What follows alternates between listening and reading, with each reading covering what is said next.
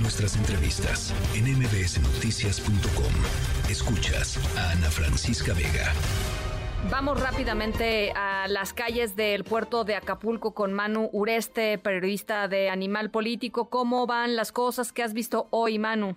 ¿Qué tal? Este, pues bueno, hoy en este tercer día desde que pasó el huracán, pues ya hay mayor presencia del ejército mexicano y de la Guardia Nacional, pero la situación, Ana Francisca, pues sigue siendo muy complicada, sigue habiendo falta de, electricidad, falta de agua potable, falta de alimentos.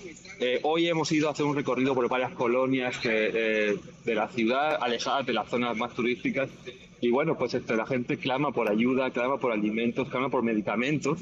Eh, a estas zonas todavía no ha llegado ninguna autoridad y pues están bastante, bastante preocupados.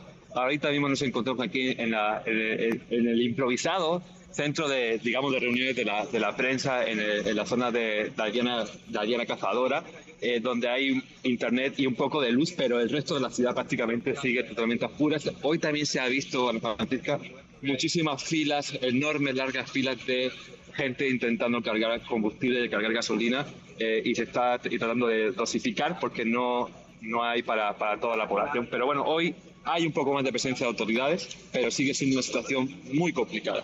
Eh, ahí eh, te pregunto y te, lo, y, te lo pregunto así tal cual, ¿eh? ¿hay carpas, por ejemplo, en donde la gente pueda ir por alimentos, en donde la gente eh, se pueda organizar para recibir agua o para recibir atención médica si es que lo necesita? Es decir, ¿qué, está, qué están haciendo los? Dices que hay más presencia de, de Sedena y Guardia Nacional, pero ¿dónde está la organización, Manu? Sí. Mira, yo lo que he visto esta mañana en un recorrido que hemos hecho en la mañana es que ya sí están instalando algunas carpas, pero todavía estaban instalándolas. No he visto yo todavía reparto de víveres, ni de comida, ni de, ni de agua. Lo que he visto también es mucha muchas eh, patrullas del ejército pues ya intentando limpiar las principales vías de acceso a la ciudad, quitar los árboles de, de las carreteras. Y sí, se están instalando algunas carpas, pero todavía yo no las he visto repartir alimentos. Y te digo, en las zonas alejadas de las partes turísticas de, la ciudad no ha llegado todavía nada de ayuda y la gente está francamente desesperada.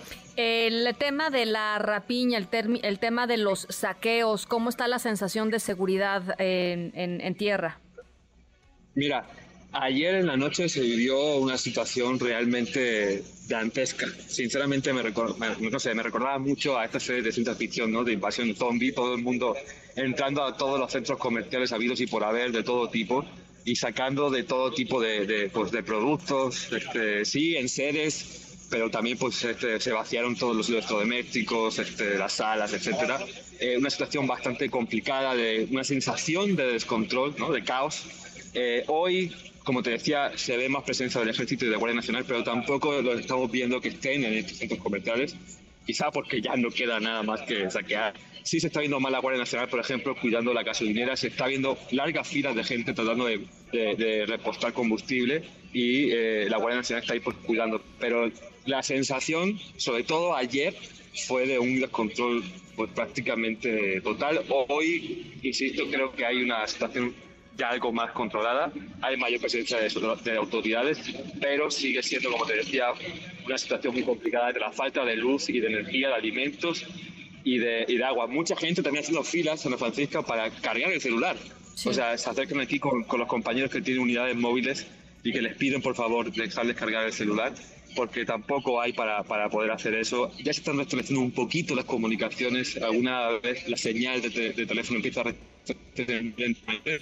por eso la gente busca desesperada cómo cargar el celular para poderse comunicar con su familia. Todavía tres días ya del huracán, todavía hay gente diciendo que no se ha podido contactar con sus familiares y por lo tanto todavía es una situación muy, muy complicada. Eh, rápidamente, Manu, no te quiero quitar más, más el tiempo. ¿Algo, ¿Algo más que hayas visto hoy que creas que vale la pena reportar, que haya sido novedoso, nuevo? Mira, lo que vamos a publicar mañana en Animal Político es una crónica sobre el recorrido de estas, en estas colonias donde la gente pues, se queja de, oigan, nosotros también existimos, también tenemos muchísimo daño, hemos visto colonias totalmente arrasadas, sin techo, porque son techos de lámina de madera, totalmente casas perdidas y la gente muy, muy angustiada porque perdieron todo y no tienen ya, o sea, no tienen básicamente que comer. O sea, lo que dicen es, no tenemos comida, tenemos hambre, llevamos ya dos, tres días pues agotando toda la reserva de galletas y de, y de productos este, pues, eh, que, tienen a la mano, pero no tienen eh, comida ni forma de hacer porque no hay electricidad, no hay gas, no hay nada.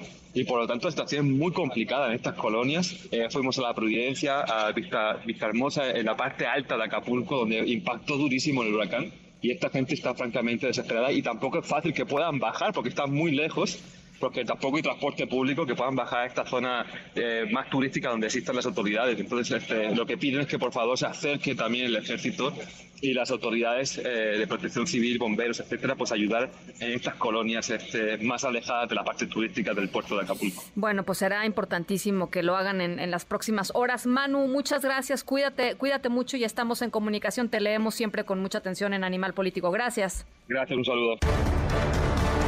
Noticias.